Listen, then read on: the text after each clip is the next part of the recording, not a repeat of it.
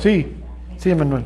Entre los hijos de Caín, que viene en, en Génesis, capítulo 4, y los, los hijos de, de, de Seth, hay como nombres muy parecidos.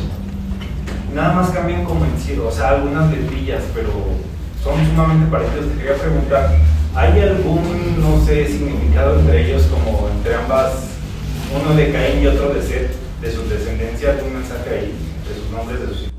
Sí, sí debe de haber. Por ejemplo, Seth quiere decir perverso o, si mal no recuerdo, sustituto, según este se escriba. Entonces sí. El primero de Caín es Enoch, si no me equivoco, y el primero de Seth es Enos.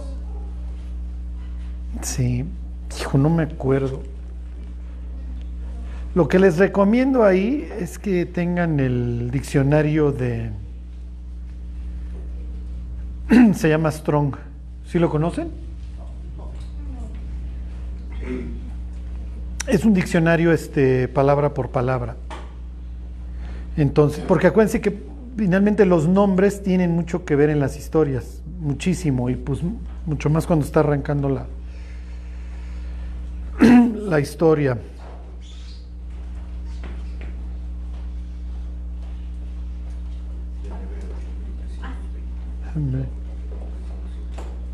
Enoch, adiestrado, estrenar.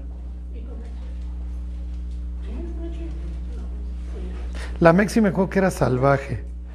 Pero sí se los recomiendo mucho porque obviamente cada nombre que le van poniendo en la historia pues tiene, tiene algo que ver. no, si mal no recuerdo, quiere decir hombre o persona. Este, ¿Cómo se llama el diccionario? strong.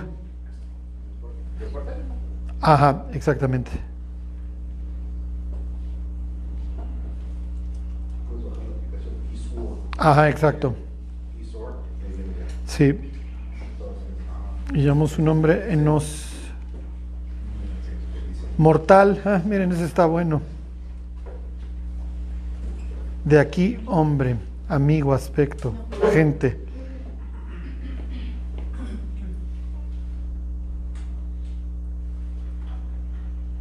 Sí. Set. El set bueno, cambiar, convertir, colocar.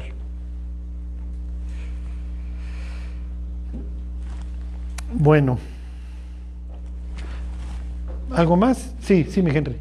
Este, la gente piensa que si se muere, en automático se va al cielo, ¿no? Todos. O sea, sea, es que, eh, por eso son sus, sus oraciones, bueno, sus rezos, sus velas, sus ¿no?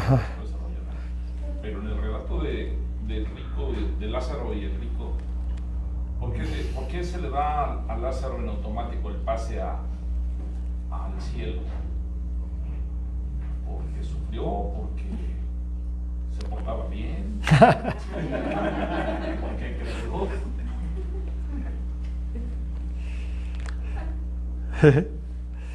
No me asustes con tus preguntas, mi Henry. Que, que- que el rico pues, se fue al infierno también en automático. ¿no? Este.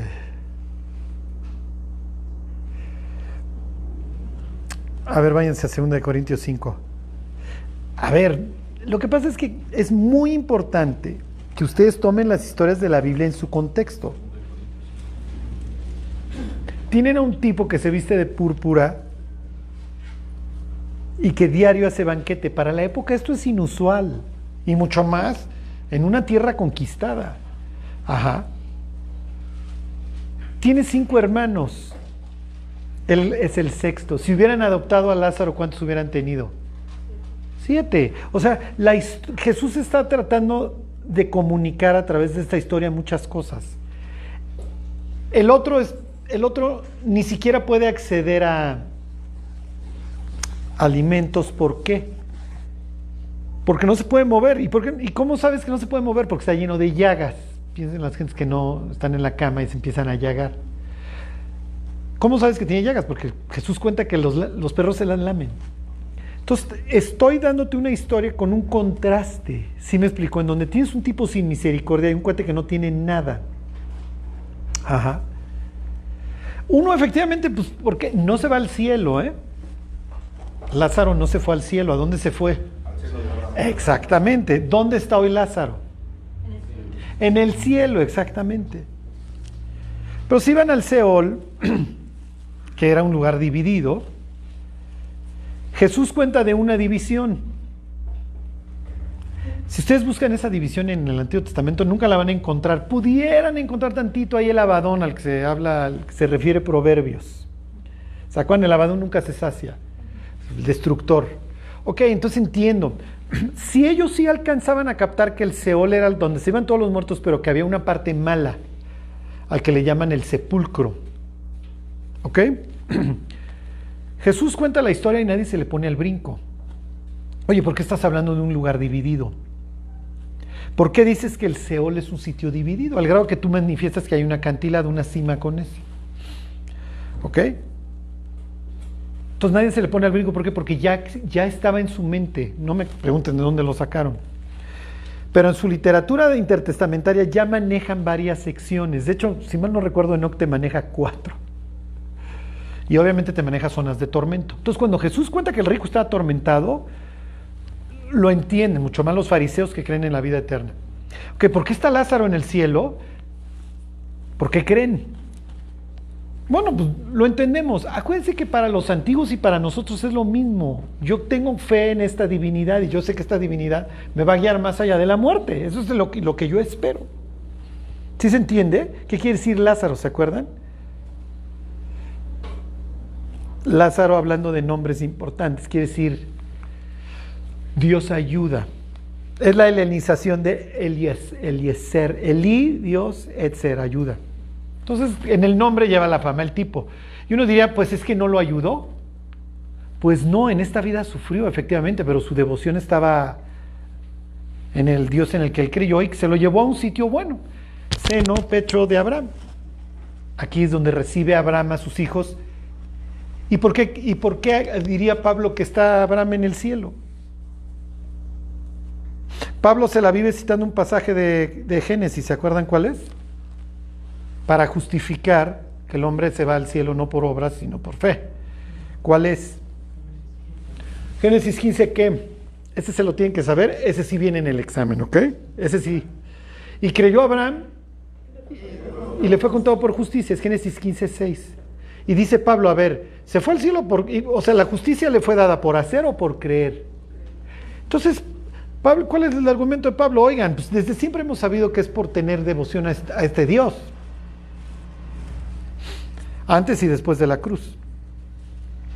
Entonces, ¿qué está manifestando Jesús cuando cuenta la experiencia del rico que no lo considera y pues, no lo ayuda? Pues que es un, es un tipo que tiene el corazón duro y si tienes el corazón duro, luego entonces pues es que no conoces a Dios. ¿Por qué? Porque la promesa de Dios es cambiar el corazón. Uh-huh. Mucho más a la gente que viene regresando del exilio, así lo entienden. Por Ezequiel 36, que nosotros siempre le leemos a la gente, mira, y les da el corazón de, de carne y quitar el corazón de piedra, ¿no? Entonces, cuando ustedes lean todas estas historias, y miren, la gente se pelea. Los cristianos se pelean y debaten si es una parábola o es una historia real.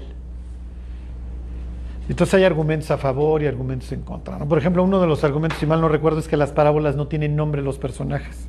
Y aquí sí tiene. Entonces dicen, ya ves, es una historia porque tiene nombres.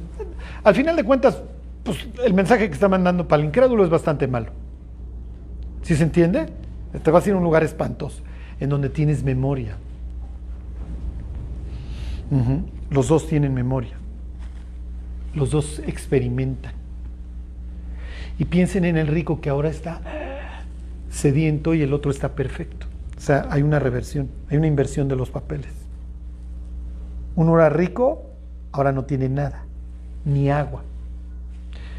Que moje el dedo, por favor, aunque sea el dedo. Estoy atormentado en esta llama. Pero eso es que cuando Jesús está en la cruz dice, tengo sed, porque está experimentando el infierno. Por nosotros, sí, o sea, la ausencia de todo. Entonces, oye, qué bueno que se llama Eleazar. Pues sí, está en el cielo. Sí, pero en esta vida el nombre no le, no le ayudaba. Y Dios diría, pues sí, en esta vida no le ayudó, pero la, en la buena sí. Entonces no ir en la finta sería también una de las moralejas de la historia. Bueno, ahí está en 2 de Corintios. Dice el 5.6. Dice así que vivimos confiados siempre y sabiendo que entre, estamos en el cuerpo, estamos ausentes del Señor, porque por fe andamos, no por vista, pero confiamos y más quisiéramos estar ausentes del cuerpo y presentes al Señor. Entonces, efectivamente, el que muera inmediatamente accede a la presencia de Dios. Presente al cuerpo, ausente a Dios. Ausente al cuerpo, presente a Dios. Y el que muere sin Cristo, pues, bueno, inmediatamente va a, ese sí se va a ese mismo lugar, acompañar a Lázaro. Hasta que lo saquen, lo juzguen y ya lo envíen a,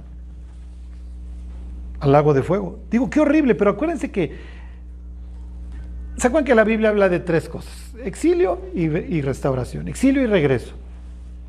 ¿Y el infierno qué es? Bueno, pues me quiero quedar afuera. Está bien, está bien, si te quieres quedar afuera, está bien. Afuera es horrible, ¿eh? ¿quieres estar afuera? Pues sí, pues ahora quédate, quédate a la intemperie. Y la intemperie pues, es un sitio horrible, ¿eh? te va a mantener en un, en un basurero, un hervidero.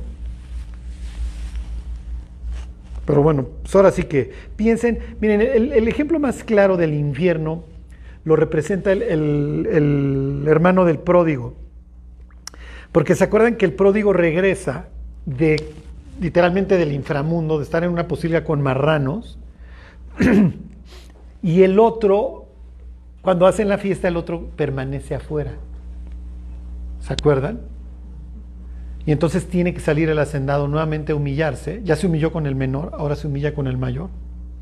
Porque para la época, oye, eh, Junior no quiere entrar, pues que Junior se quede afuera, pues pero hace el oso y, oigan, y el, y el dueño de la casa, no, pues está rogándole al hijo que entre. Ah, otro oso, ¿no? Como si no hubiera bastado el de la mañana, cuando regresó don fracasado, y le perdonó todo, ¿no?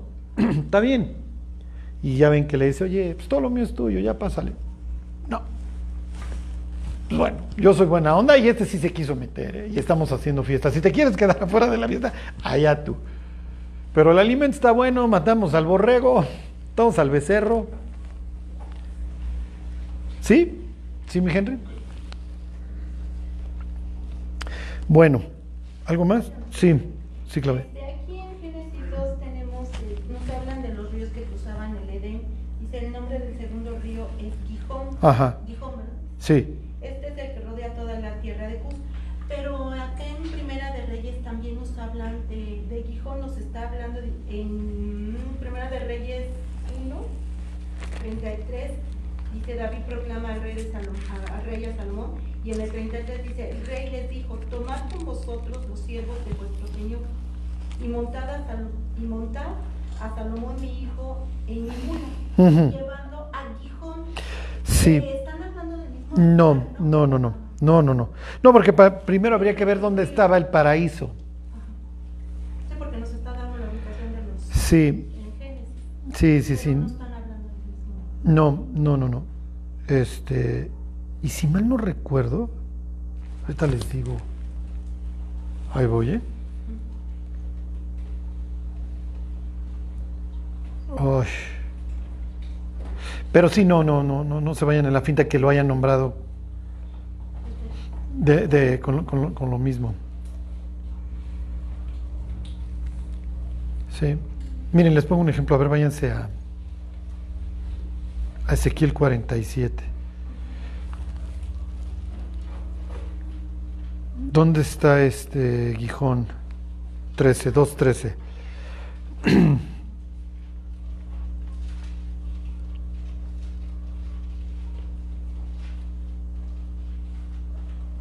Sí. Sí, no, pero el mismo nombre, ¿eh? No, no. Es que también, para saber, pues la tierra de Cus. Acuérdense que Cus todavía no existe, pero pues, el autor está diciendo, miren, por acá rodeaba, por acá, ¿no?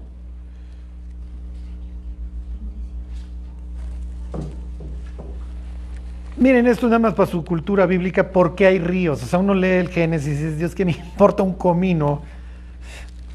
Sea, me estás contando los orígenes, yo quiero, yo, quiero debatir contra el darwinista, ¿no? Me interesa que haya ríos.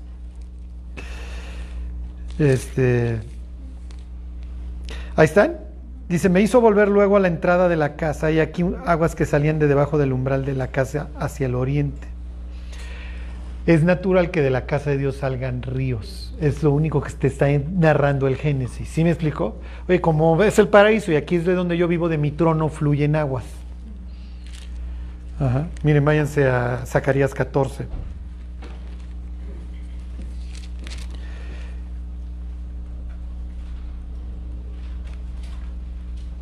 Ahí están. En el 14.8 dice, acontecerá también en aquel día que saldrán de Jerusalén aguas vivas, la mitad de ellas hacia el mar oriental y la otra mitad hacia el mar occidental. Y llegas al Apocalipsis 22 y del trono sale un río. Es lo mismo, misma idea.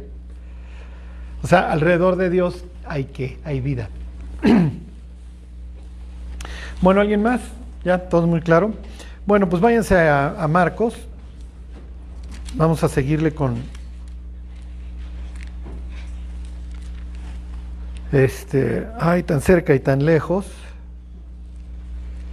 Es una historia, este, es espantosa esta que vamos a, a ver. Bueno, la, semana pasada vimos pues, esta idea de que los gentiles, los este, discípulos eh, son comisionados, ¿se acuerdan? Los, literalmente los envían. El Mesías acaba de decir en Nazaret que el Espíritu del Señor está sobre mí porque el Señor, me ha enviado a predicar buenas nuevas a los abatidos, a vendar a los quebrantados de corazón, a publicar libertad a los cautivos, bla, bla, bla.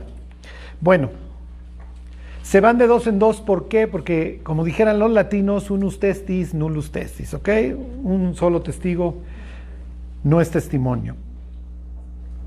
¿Ok? La misma ley tenían los judíos, un solo testigo no hacía fe, entonces tienen que ir dos.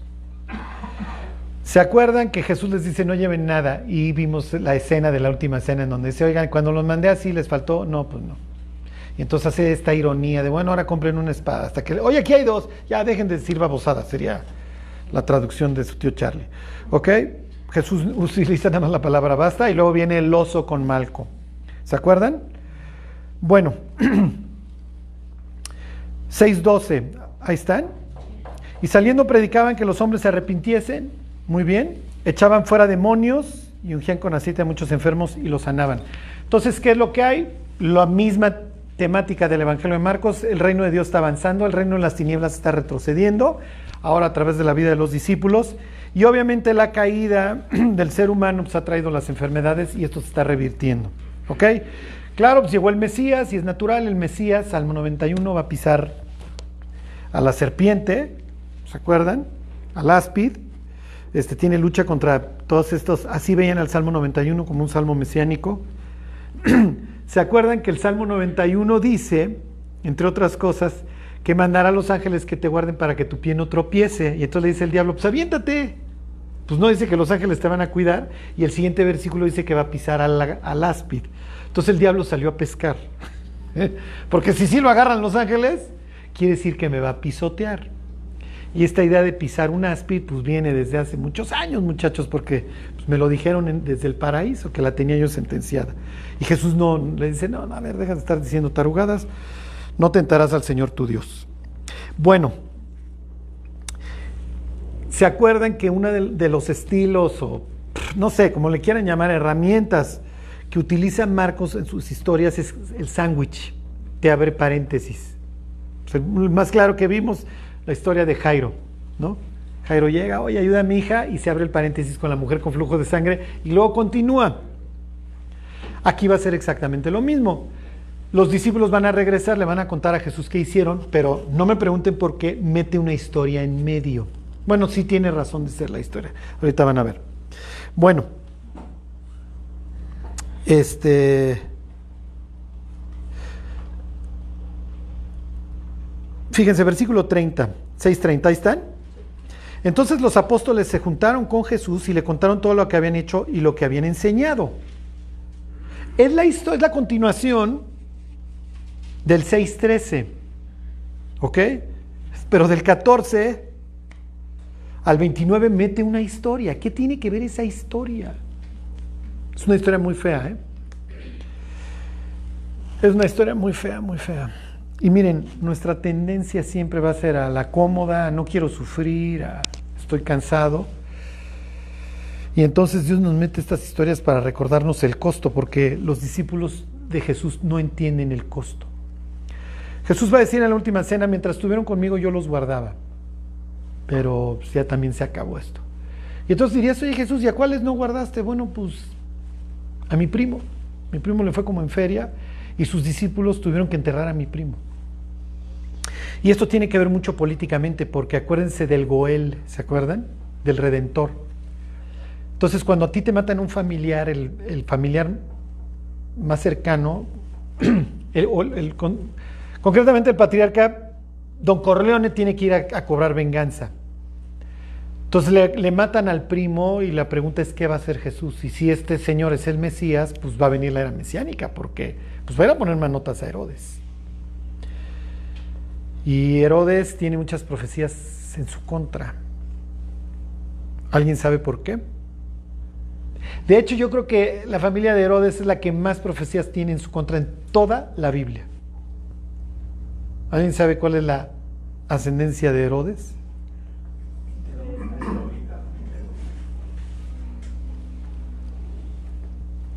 Bueno.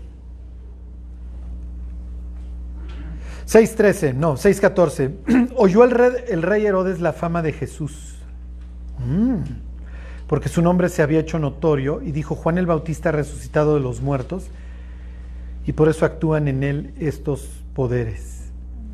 Otros decían es Elías, porque Elías se lo llevaron en un coche y Elías iba a regresar tarde o temprano. No murió. Y otros decían es un profeta o alguno de los profetas, pues, tal vez pues, el que ustedes quieran, ¿no? Moisés regresó porque pues no sabemos ni dónde lo enterraron. Lo enterró Dios. Estas historias circulaban, hasta la fecha los judíos le dejan durante la Pascua un lugar a Elías, por si llega.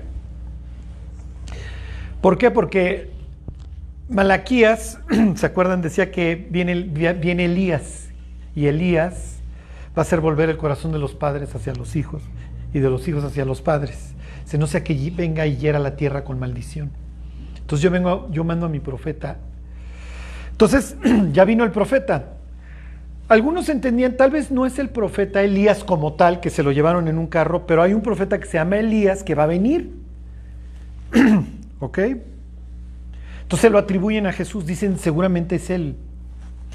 Lo que está destacando Marcos es que Jesús ya es famoso y la gente no sabe dónde calificarlo pero no lo están calificando como el Mesías que iba a venir. ¿Por qué? Porque no llena el perfil. Cuando venga el Mesías, ¿cómo pensamos nosotros el Mesías? Cuando venga Cristo, ¿qué, pensamos de cuando venga Cristo? Pues masacre, ¿no? Sí, masacre. ¿Ellos cómo lo ven? Igual, claro. Igual. Entonces nosotros vemos Apocalipsis 19, aquí un caballo blanco y el que lo montaba se llama fiel y verdadero y con justicia juzga y pelea y se hace un salpicadero de sangre. Es una masacre. ¿Se acuerdan? Segunda de Tesalonicenses va a venir en llama de fuego, ¿no? Y van a morir todos. Así lo, pero también ellos tenían sus pasajes mesiánicos. Este, Isaías 11 va a matar al impío con el espíritu de su boca. Este, Zacarías 14 todos los que lo están esperando se les desvanecen los ojos y la lengua. Es lo que dice, o sea, mueren instantáneamente, no, no puedes luchar contra Dios. Y Jesús no, no llena ese perfil para nada. Entonces, oye, este se está enterando de que mató al primo. Y esto puede traer problemas. ¿Quién es? ¿Y si sí es el Mesías? Además, pues mi papá intentó matar, hizo una masacre de las tantas que hacía hace años, ¿qué habrá pasado? ¿Quién sabe qué edad tiene Antipas para estos momentos y qué tanto sepa de la masacre hace 30 años? Pero sabe, es muy probable que por ahí llegaron unos tipos diciendo que el Mesías había nacido y nunca y no sabe si dentro de los que mató iba esta persona. Ajá. Bueno, ¿quién es Herodes? es Herodes Antipas, es el hijo de Herodes este el Grande un sobreviviente, porque Herodes el Grande tuvo a bien matar, no me acuerdo a cuántos de sus hijos, esposas, este tipo, cualquier persona que sospechaba, la mataba. ¿Ok? Por ejemplo, tuvo un hijo que se llamaba Aristóbulo, este, lo mata, lo ahoga en una de las albercas, de sus tantas albercas, y nos encontramos al nieto en el libro de Hechos. Este, y nos encontramos al bisnieto en el libro de Hechos escuchando el testimonio de Juan, ¿se acuerdan? Bueno, no me voy a regresar toda la historia para que sepan quién es Herodes Antipas, pero Hero- lo que Herodes Antipas sabe que él no debería estar gobernando esta tierra. Este, no fue diseñado, no, vamos, hay un odio ancestral entre él y los judíos, y los judíos siempre los pusieron manotas, y él es descendiente del hermano transado. ¿Se acuerdan? ¿Alguien sigue las de, de Jacob, la historia, la serie de Jacob? ¿Quién, quién la sigue? ¿Todos? Salte Raúl, por favor. ¡Ay, sí! Bueno, váyanse a Mateo capítulo 2. Sucede que dentro de, de la humanidad que se pira en Babel, Dios decide generar una familia a través de una pareja estéril. La pareja estéril falla en el sentido que, bueno, pues, utilizan ahí una gentil que no, no, no- venía ni al caso, que es Agar, esto genera muchos problemas. Pero bueno, luego nace el hijo del, pues, de- que tienen por fe, al que le ponen risa, porque eso se carcajean cada vez que Dios les dice que van a tener un hijo, ¿no? y don Risa, ¿se acuerdan que se casa bien con una mujer que se llama Rebeca? Y Rebeca cuando se embaraza tiene problemas en su embarazo porque tiene dos niños que se están peleando desde el vientre.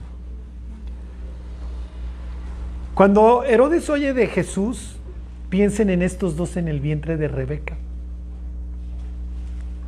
No es judío, uno es descendiente de Israel o de Jacob y el otro es descendiente de Esaú, el otro hermano, el otro mellizo que está ahí metido.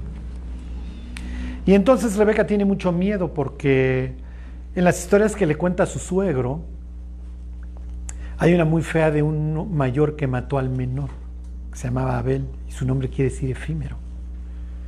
Entonces ten mucho cuidado. Ten mucho cuidado con tus hijos y aguas. Y entonces ella llega al grado de decir, ¿para qué quiero vivir si voy a acabar enterrando a, a uno de mis hijos? O sea, Rebeca hace bien en creer la historia, pero hace pésimo en no creerle a Dios. ¿Por qué?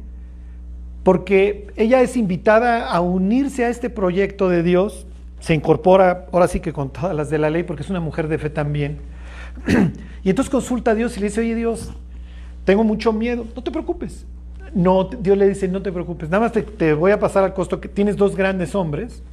Cuando les dice que hay dos naciones en su seno, eso es increíble, es como si te dijeran que tienes dos grandes apellidos, ¿sí me explicó? Que van a hacer grandes cosas a lo largo de generaciones. O nada más no te preocupes, Rebeca. Hay dos naciones en tu seno, nada más yo te lo paso al costo, el mayor no va a ser el primogénito, el mayor servirá al menor, no te preocupes. Ese es el mensaje claro, pero ella, ella no le va a creer a Dios, ahí vienen los grandes problemas. Y entonces ella manipula todo para que estos no se acaben matando. ¿Y qué es lo que acaba sucediendo? Tu hermano se consuela con la idea de matarte. Pélate. Si el papá, la mamá y los hermanos no hubieran hecho estas tonterías, no estarías leyendo que Herodes quiere matar a Cristo y que ya se echó a Juan el Bautista. Para que ustedes vean cómo una vuelta equivocada puede tener efectos en los bisnietos. O en este caso los, los megachosnos. ¿Sí me explicó? Entonces, Edom, así se le van a poner rojo, que era pelirrojo, ¿se acuerdan? Era velludo y pelirrojo, y por el potaje de sus lentejas rojas que se estaba echando. Que si han seguido la serie, el hecho de que se estaba echando un, un rollo rojo era algo espiritual, que le atrae al otro, ¿no? Entonces, a ver, pues te lo, el otro te lo compro, ¿no? Me estoy muriendo de hambre. O sea, Jacob era extraño, entonces ahí se está echando su potaje rojo. Total, se tranza su hermano. Y entonces, oye, ¿qué le, acabas de transar a tu hermano? Pues le acabo de transar la primogenitura. Sí, pero ¿para qué se la transas, Jacob? Si es tuya por mandato de Dios. Pues sí, pero acuérdate que en la familia nadie le creemos a Dios a sus promesas. Entonces me trancé a mi hermano. Luego tranza al papá para quedarse con la primogenitura, tampoco era necesario. El papá tampoco cree porque le quiere dar la primogenitura al que Dios dijo que no era. Todo el mundo está haciendo un oso en esta historia, como lo hacemos siempre. El caso es que Edom efectivamente se consuela con la idea de matar a Jacob y la, mamá le dice a, su hijo, pélate porque tu, tu hermano te quiere matar. Y lo manda a un exilio espantoso que va a sufrir el otro tipo 20 años horribles. Edom se amarga y se va con el hermano Ismael, hijo de la egipcia. Se va con tío Ismael. Entonces hacen unas migas ahí, porque siempre se junta el hambre con las ganas de comer. Oye, ¿a ti qué te hicieron? Pues a mí me corrieron. Pues a mí también, y el desgraciado mi hermano, y mi papá no me dio la primogenitura. Pero resulta que dentro de la historia, Esaú, o Edom, como le quieran llamar, se le pasa el enojo al grado que quiere a su hermanito. Y ya lo ama y lo quiere. Y entonces cuando al hermanito se le ocurre regresar 20 años después, el otro lo recibe con bombo y platillo. Obviamente el otro hermano, pues como tiene mala conciencia, no lo quiere enfrentar. Jesús utiliza esa historia en la, en la, del pródigo, ¿se acuerdan? Porque en la historia del hijo pródigo el papá se le cuelga al hermano las mismas palabras. Y le dejamos de tarea al que quiera que le compare la Septuaginta, porque seguro son las mismas palabras en griego, en el Evangelio de Lucas que en la historia del Génesis cuando la tradujeron al griego. Es muy interesante ver, porque si tienes una Biblia escrita con el mismo idioma toda. El caso es que se le cuelga el cuello y el otro está conmovido. Pues obviamente habrán chillado los dos ampliamente. Oye, pues yo ya soy rico también. Y además, ¿quién acabó siendo el mayor? Porque el otro se le postra, no me acuerdo si siete o siete veces. ¿No? Entonces, está bien, ya hacemos la paz, yo soy tu jefe, vente conmigo, le dice, no, no, no, yo me voy a ir a mi tierra, no, yo me voy a mi tierra. A, la tierra de que, que, pues Dios me dio, bueno, pues yo soy feliz en el sur, mi cuate hoy sería Jordania. Tú vete a tu tierra y también sé feliz y entonces hay dos naciones. Sí, ¿cuál es el problema? El problema es que nosotros nos podemos reconciliar con una persona que odiamos, pero si durante X años hablamos mal de esa persona, a muchísimos ya los contaminamos. Y cuando yo contaba esta historia allá en satélite, les decía que cuando a ti te hablan mal de una persona, revertir esa primera impresión es muy difícil. Por eso luego hay gente que viene y te dice, oye, te odiaba yo. Pero a mí me lo dicen muy seguido, pues Charlie eres un tipazo, todo el tiempo, ¿no?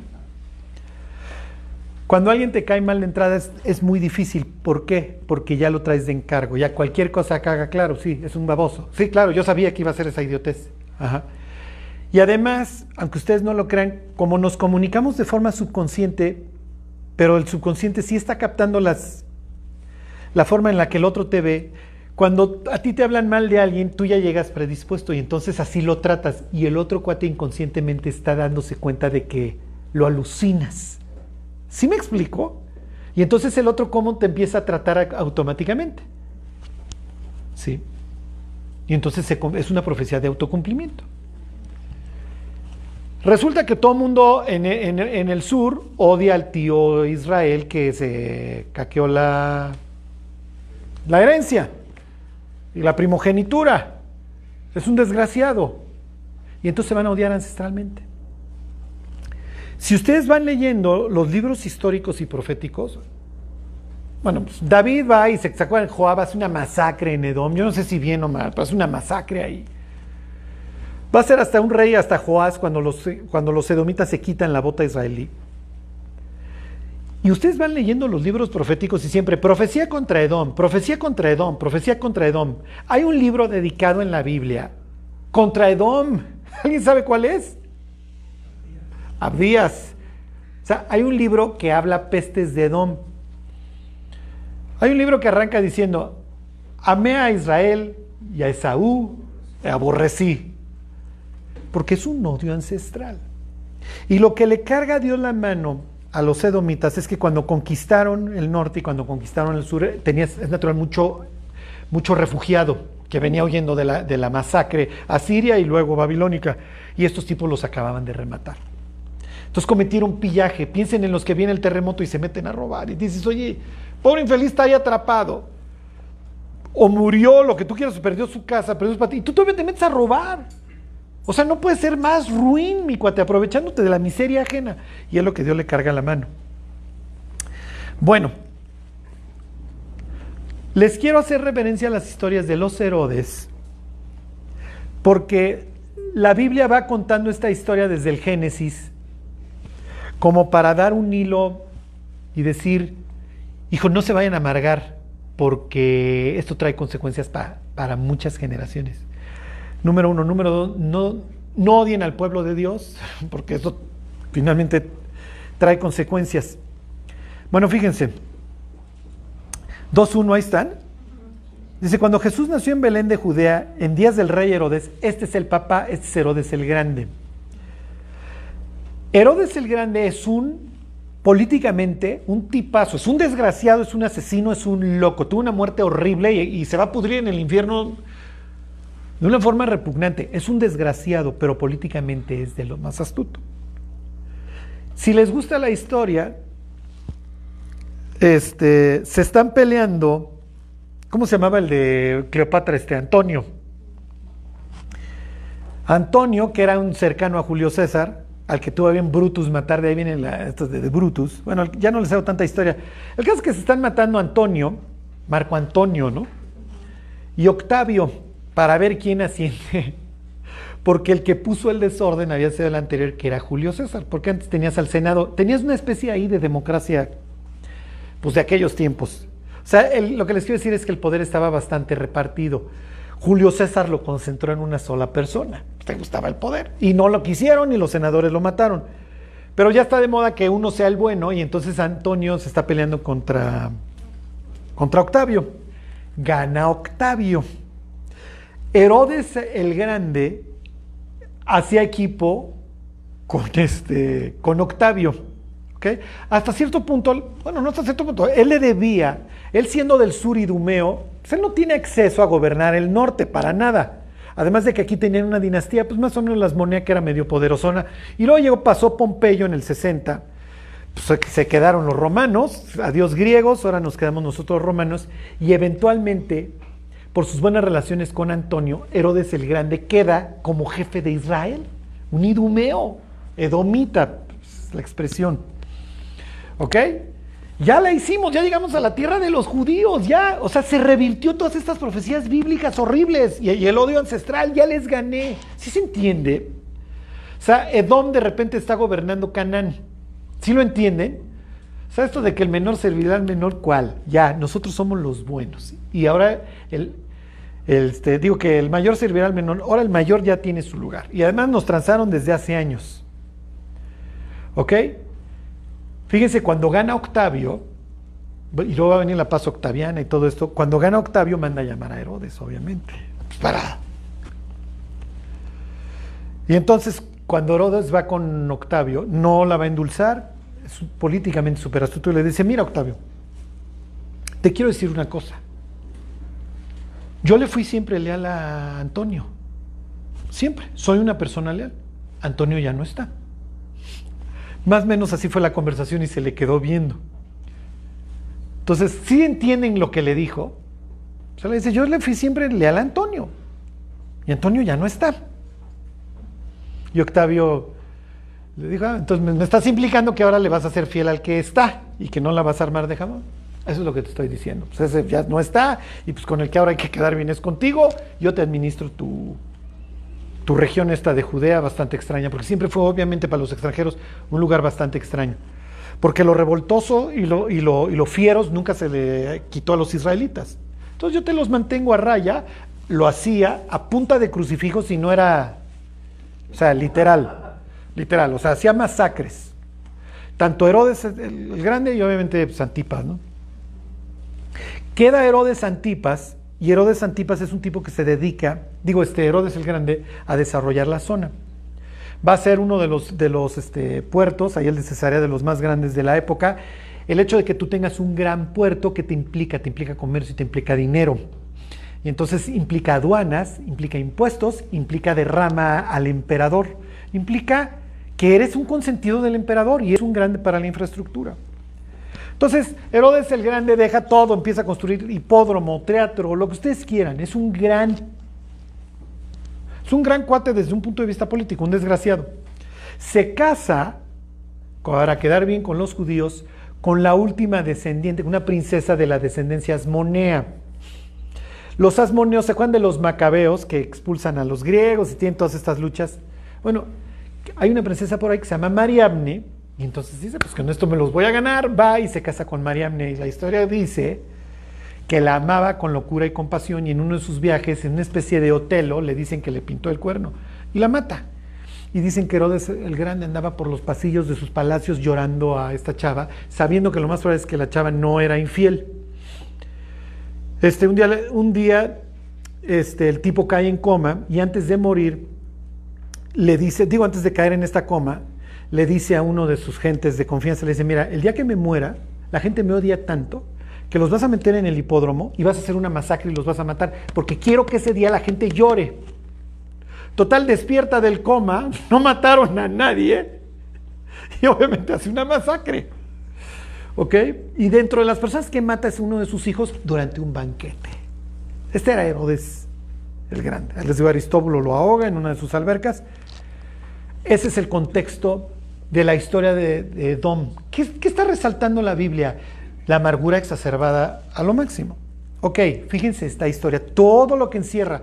¿Y por qué me estás contando todo este choro? Porque ahorita que vemos la historia de Herodes Antipas, Herodes Antipas va a pensar lo mismo que pensó su papá. ¿Quién es este? Este me va a matar. Además le maté al primo. Entonces vive paranoico. Vive paranoico. Y ya veremos, y la siguiente semana van a ver cómo acaba Herodes Antipas. No, no, no, no. Pobre infeliz, pobre infeliz. Bueno, dice 2.1. Bueno, este, se los vuelvo a leer. Cuando Jesús nació en Belén de Judea en días del rey Herodes, vinieron del oriente, qué raro, ¿se acuerdan que el oriente es a donde estás exiliado? Entonces, están viniendo los gentiles, está viniendo el exiliado a encontrarse con Dios. ¿Se entiende? Ok, vinieron del oriente a Jerusalén unos magos, sabios. ¿Por qué saben, Charlie? Porque acuérdense que allá tenían exiliados. Y los exiliados le decían a los judíos, cuéntanos tus salmos, cuéntanos tus historias. Hasta los Beatles, ¿se acuerdan del Salmo 137? Nos sentábamos en los ríos de Babilonia y nos decían, cántenos los cuentos de Sión. ¿Qué les vas a contar los cuentos de Sión? ¿Se acuerdan? Ahí colgamos las arpas y yo que te voy a andar hablando de mi Dios. Es más, dichoso el que tome a tus hijos y los estrelle contra la pared. Entonces es natural que tienen... Jerusalén cae... El norte cae 782. ¿No se acuerdan cuándo cae Jerusalén? Este... ¿Eh? No, no, no, no, eso es este... No, no, no, ¿cuándo cae Jerusalén con Nabucodonosor? 596, algo así, exactamente. Bueno, lo que les quiero decir es que estos tienen 600 años de instrucción bíblica. ¿Ok? Se lleva, ahí estaba, piensen en Daniel. ¿Ok? Es natural que la gente sabe de la Biblia en el Oriente. ¿Por qué? Porque ahí acabó exiliado Israel. Muchos fueron regresando, no todos regresaron. Ok, versículo 2. Por eso es que estos vienen de Oriente, porque saben. No, no, no crean que que se les apareció un y les dijo, oye, no, no, ahí tienen instrucción bíblica. Dice, diciendo, ¿dónde está el rey de los judíos que ha nacido? Porque su estrella hemos visto en el oriente y venimos a adorarle. Ajaja, estrella. ¿Cuál estrella? En esta historia se acuerdan que Herodes tiene a sus escribas y entonces les va a preguntar. Miren, no, pregunta que dónde van a ser, no pregunta de la estrella. Lo de la estrella pues, es tema conocido. A ver, váyanse a, a números 24.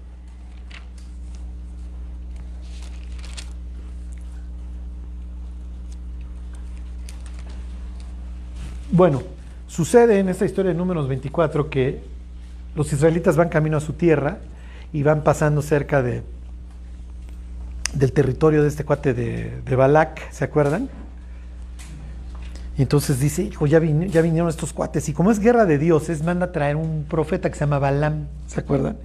Y le dice, oye, mal, maldíceme estos tipos, porque entiendo que la lucha es espiritual, más que, más que este, de armas.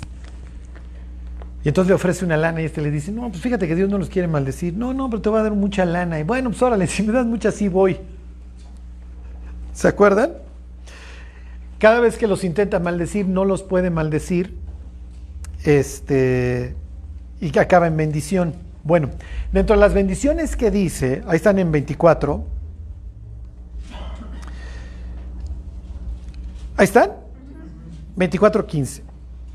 A ver, se los leo desde el 24.14.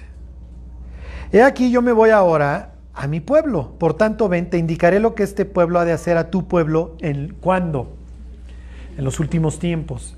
Para cualquiera, tanto ellos como nosotros, los últimos tiempos es cuando viene el Mesías. Que ya vino el Mesías, se arregla todo.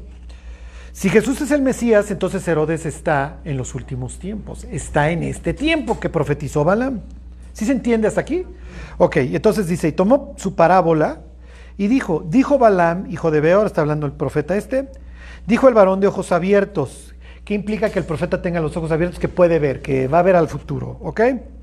Dijo el que oyó los dichos de Jehová y el que sabe la ciencia del Altísimo, el que vio la visión del Omnipotente, caído, porque pues sí, o sea, nos queda claro, pero abiertos los ojos, caído en qué sentido? Espiritualmente, porque él no debe de querer maldecir a Israel por dinero.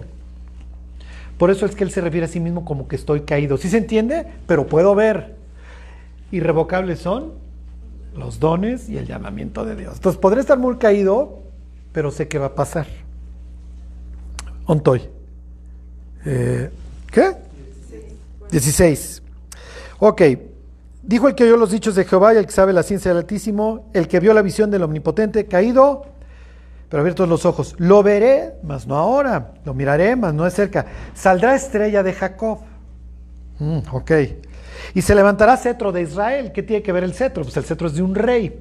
Y llegan preguntando los magos al histérico, loco, enfermo de Herodes el Grande. Oye, ¿dónde está el rey de los judíos que ha nacido? ¿Qué pensó Herodes? El cetro. ¿Por qué muchachos? A ver de dónde sacan. Es que vimos la estrella. A ver que vengan los escribas. Mm. Oye, vienen estos tipos diciendo que dónde está el rey, que vieron una estrella. Ah, pues claro, pues es este para los últimos tiempos. Yo creo que sí ha de ser el Mesías, porque este pues tienes, te están diciendo que vieron la estrella. Y la Biblia dice en las profecías que cuando se levanta el cetro se va a ver una estrella. Ok, se levantará cetro de Israel y herirá las sienes de Moab. Moab es esta zona por donde están pasando. Y destruirá a todos los hijos de Set. Y será, ¿qué? Tomada Edom. Será también tomada Seir. Seir es una ciudad principal de los edomitas por sus enemigos. E Israel se portará varonilmente. De Jacob saldrá el dominador y destruirá lo que quedare de la ciudad. Si tú eres edomita, si tú vives en Seir, ¿te conviene que nazca este Mesías israelita? No. No, no te conviene. ¿Por qué? Porque entonces va a ser tomada Edom. Y Seir va a ser tomada por sus enemigos e Israel se va a portar varonilmente. Entonces quiere decir que dejas de gobernar sobre él y te salió el cetro.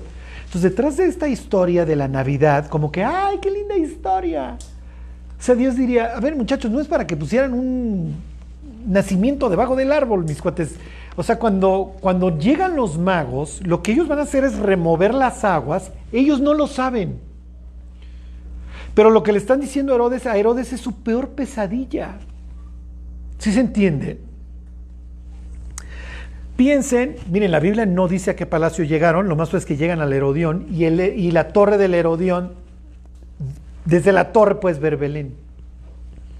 Lo más probable es que en la noche no veas absolutamente nada.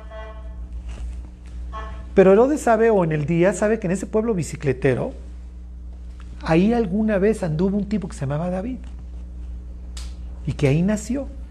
Y ahí se desarrolla una historia, ¿se acuerdan de Ruth?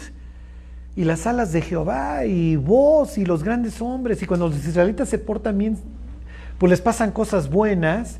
Y entonces vino un caudillo como David y la gente está esperando que venga David. A Jesús muchas personas en la historia lo llaman, ¿se acuerdan? El hijo de David. Entonces están haciendo el hijo de David. Y este me va a poner manotas como puso manotas a, a Goliat. Nosotros nos odiamos y yo soy su enemigo. Lo tengo que exterminar. ¿Cuál es la otra opción?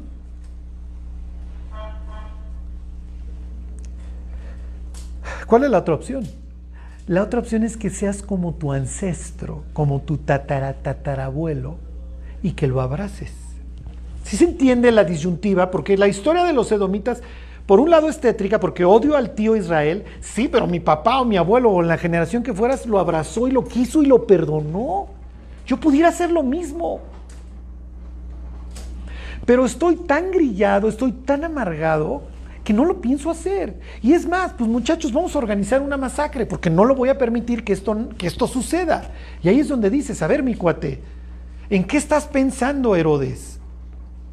Si ya salió la estrella, no lo puedes detener. ¿Y qué está pensando Herodes? Pues hasta cierto punto sí, porque la profecía es que el mayor iba a servir al menor y hoy quién está sirviendo a quién.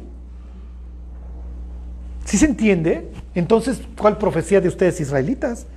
Es la forma en la que piensa el mundo. Ay, es que los cristianos hablan del apocalipsis y de que viene lo peor y ahorita todo está súper perfecto. Pues sí, mi cuate, ahorita. Pero si Dios decide actuar en algún instante, se revierte todo en cuestión de minutos. Y tan tan.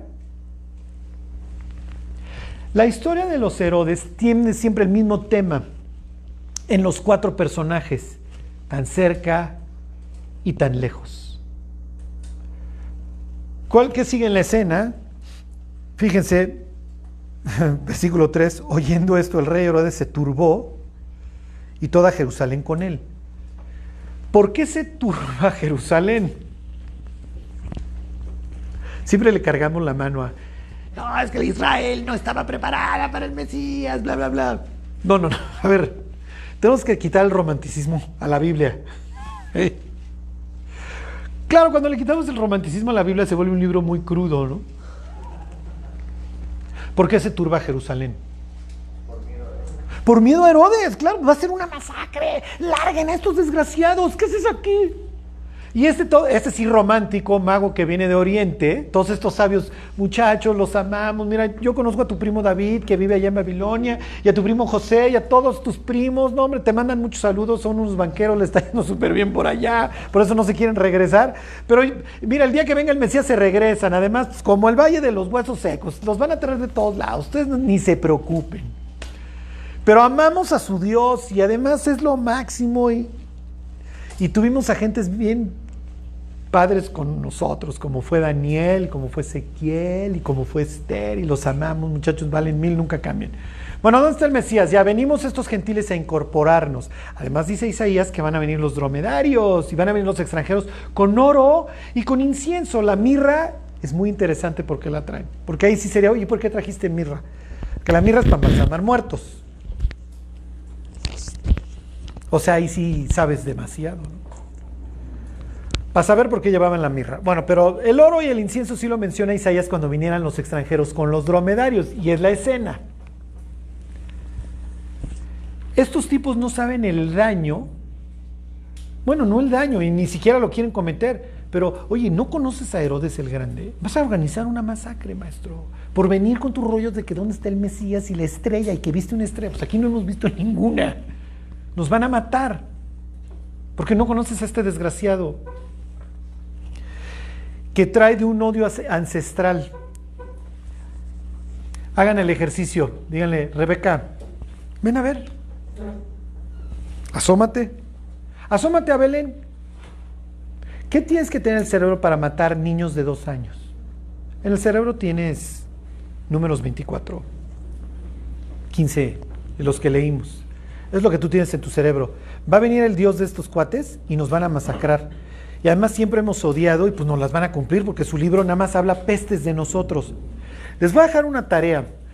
Busquen una profecía que hable del regreso del arrepentimiento de Edom. La Biblia te habla de que los asirios van a adorar a Dios, de que los egipcios van a adorar a Dios, de que los filisteos van a adorar a Dios, dice ahí en Zacarías. No recuerdo ninguna que hable de que los edomitas van a adorar a Dios, a Dios con los israelitas. Y digo, igual y sí. Digo, vamos ay, Charlie, entonces no vamos a testificar en Jordania. No, o sea, lo que les quiero decir es que, o sea, la traen sentenciada en la Biblia. Se odian a muerte. Bueno, fíjense, versículo 4. Y convocados todos los principales sacerdotes y los escribas del pueblo, les preguntó dónde habían de ser el Cristo. Ellos le dijeron en Belén de Judea, porque así está escrito por el profeta, y tú Belén, de la tierra de Judá, no eres la más pequeña entre los príncipes de Judá, porque de ti saldrá un guiador que apacentará a mi pueblo Israel. Entonces le dicen, pues en el pueblo bicicletero de allá enfrente. ¿Está bien? Exterminen a todos los niños de ahí. Porque si ahí está este cuate, ahí lo voy a matar. Bueno, regresense a la historia de Marcos.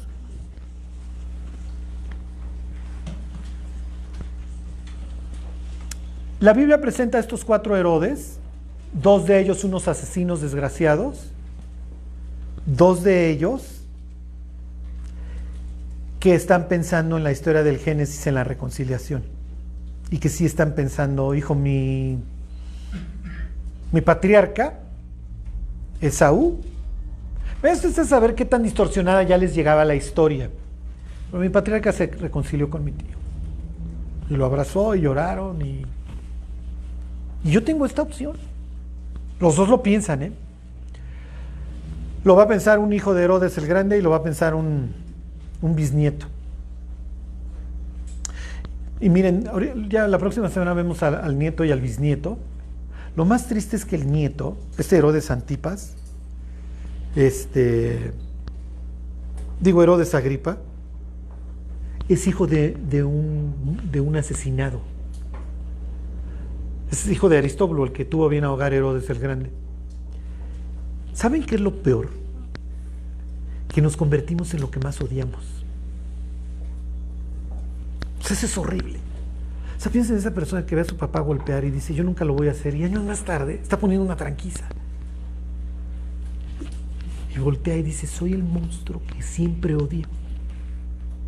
Entonces, en estas historias, como no hay, como no hay un regreso, como no se alcanzan a arrepentir, se convierten en monstruos. Monstruos. Bueno, este tipo va a heredar obviamente la paranoia de su papá que a todo el mundo anda matando. Ya están en Marcos 6:16, dice, al oír esto Herodes dijo, este es Juan el que, yo decapité, ha resucitado de los muertos. Y se man. O sea, las profecías de estos israelitas van se van a acabar cumpliendo. ¿De dónde saca que Juan resucitó de los muertos? Es bastante interesante porque pues, no, nunca decía que este Elías lo iban a matar y iba a resucitar, ¿no? Ok, versículo 17, porque el mismo Herodes había enviado y prendido a Juan y le había encadenado en la cárcel por causa de Herodías, mujer de Felipe, su hermano. Son una bola de enfermos. Felipe es en el noroeste. Ok, cuando muere Herodes el Grande, heredan los hijos.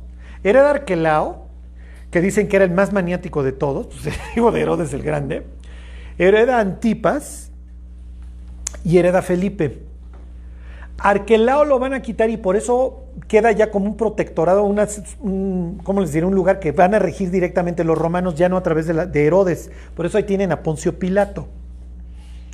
¿Ok? Poncio Pilato vive desde, gobierna desde Cesarea, pues ahí está el puerto, ahí está la lana, pero se transporta a Jerusalén cada vez que los judíos tienen sus fiestillas estas de independencia, le hace la Pascua. Por eso es que está Poncio cuando van a matar a Jesús en la ciudad. Este, porque Arquelao era un enfermo. ¿Se acuerdan que cuando narra la historia de que regresan María y José y Jesús de Egipto, pasan por, por donde está, por el sur y se enteran que está Arquelao y se van al norte? Y quedan bajo la jurisdicción de Herodes Antipas. Es muy probable que Jesús haya participado en la construcción de un teatro griego que mandó a construir ahí en Séforis a Herodes Antipas. O sea, todas estas historias se van entrelazando. Bueno, en el noreste está el hermano que es Felipe. Este, Jesús vive en la frontera, lo cual es muy conveniente porque si este se pone loco me paso para acá. Y si este se pone loco me paso para acá. Y se odian porque tienen pleito de faldas. Porque Antipas le bajó la, la mujer a Felipe. Este anda con la cuñada. Estaban enfermos. Y no podías esperar algo mejor. ¿eh? O sea, raro hubieran sido que fueran unos tipazos, ¿no? Bueno, Versículo 18, porque Juan decía a Herodes, no te es lícito tener la mujer de tu hermano, le citaba, le citaba Levítico. Es muy extraño, ¿por qué lo, por qué oye, ¿por qué lo exhortas? ¿Para qué pierdes tu tiempo, Juan? Sí, pero es que yo no puedo permitir que las autoridades del país estén haciendo esto. Es muy, es muy chistoso. O sea, no sé, esto es como ir con Bill Clinton y reclamarle que anda con Mónica Lewinsky con las 18 mil con las que anda. ¿Sí me explicó? Era famoso por, desde que era gobernador de Arkansas, por la cantidad de mujeres que tenía. No me imagino a un Juan Bill, pórtate bien. Pero bueno, pues Juan lo hacía, ¿ok? Este. Y además, pues si te, si te dicen, y con razón, que tú vas a ser el que haga volver a los rebeldes a la prudencia de los justos, pues es- sí me explico, oye, pues es mi, está en mi descripción de puesto, muchachos. Ok. Versículo 19, pero Herodes le acechaba y deseaba matarle. Perdón, pero Herodías le acechaba y deseaba matarle y no podía. La chava es una despiadada. Este. Si dices, oye, te- eres el rey, mi cuate, o sea, te pudiste haber buscado cualquier vieja, o sea, ¿qué haces con Herodías? Cualquier día te volteas y estaba haciendo el anticongelante en el cereal, o sea. Pero bueno, a ustedes les gustaban las chicas malas, ¿no? Piensen en un bufón. ¿Eh? Exacto, este, Acab, Acab. No, no, pero piensen en un bufón, le es muy atractivo la, la femme fatal. Efectivamente, Acab. Acab, Jezabel, Herodes Antipas, Herodías. Una la traen de donde no debe venir, que es de Tiro, esta la traen de donde no debe venir, que es del noreste. Este, y es la cuñada. Entonces tiene una mujer, tienen mujeres despiadadas. Los dos son un par de bufones, que así los presenta la Biblia, como un par de babosos. Y los dos son llevados a asesinar por su mujer. En el caso de Elías, Elías va a sobrevivir. ¿Se acuerdan que Jezabel se la canta y le dice, vas a ver si tienes la cabeza sobre tus hombros hoy en la tarde? O sea, ¿cómo muere Juan? Las historias están entrelazadas. ¿Ustedes creen que en el cerebro de Juan el Bautista está morir decapitado a manos de la Jezabel moderna y del bufón moderno? No, porque yo voy a anunciar la llegada de quién. Ajá, y cuando él venga aquí, a ver, den, vayan tantito a la izquierda al libro de Malaquías.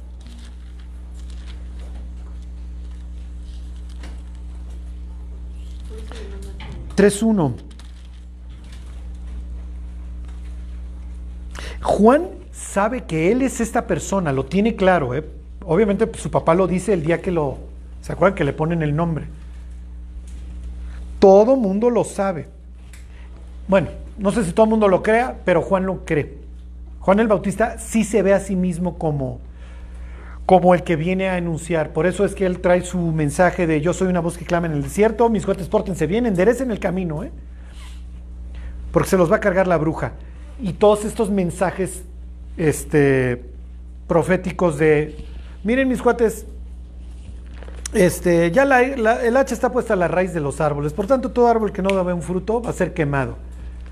Y el aventador está en su mano y limpiará su era y quemará y guardará su trigo en el granero y quemará la paja en fuego que nunca se apagará. Y tú dices, a ver, Juan, bájale, ¿de dónde sacas todos esos mensajes? Están en mi descripción de puesto, ahí están 3.1 de Malaquías. Dice, aquí yo envío mi mensajero, el cual preparará el camino delante de mí, y vendrá súbitamente a su templo el Señor a quien vosotros buscáis, y el ángel del pacto a quien deseáis vosotros. He aquí que viene, ha dicho Jehová de los ejércitos.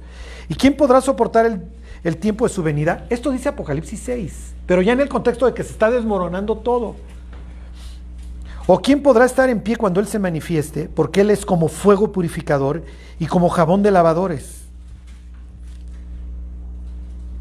Versículo 5, y vendré a vosotros para juicio y seré pronto testigo contra los hechiceros y contra quienes.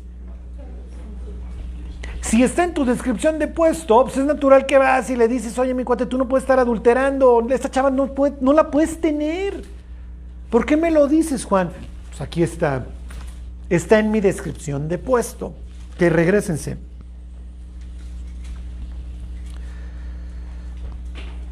Entonces, versículo 19, 6, 19, ahí están. Pero Herodías le acechaba y deseaba matarle y no podía. ¿Por qué? Porque Herodes temía a Juan, sabiendo que era varón justo y santo, y le guardaba salvo, y oyéndole se quedaba muy perplejo, pero le escuchaba de buena gana. Bueno, ahí, le dejamos. Es una historia espantosa. Y la próxima semana vamos a ver por qué Marcos la, hace un paréntesis, cuando está hablando de que Jesús envía a los discípulos, hace un paréntesis de la, la historia entre Herodes y Juan Y luego le sigue con los discípulos, porque esto tiene que ver con los discípulos. No solamente con los de Jesús, sino con los de Juan y con, realmente con todos. ¿Cuál es la moraleja? Podemos estar a cinco metros de Dios y decirle, mira, no, no, no entiendo que me estás buscando, sé que estás buscándome, sé que estás ahí, pero no me interesa. No me interesa porque tendría que quedar mal con muchas personas o tendría que asumir un sufrimiento que no quiero asumir. ¿Como qué, Charlie? Como pues, dejar la fiesta, dejar la bebida, dejar los amigos del mundo. Tendría que asumir que en el mundo voy a tener aflicción. Y no quiero. Y todos pasamos esa,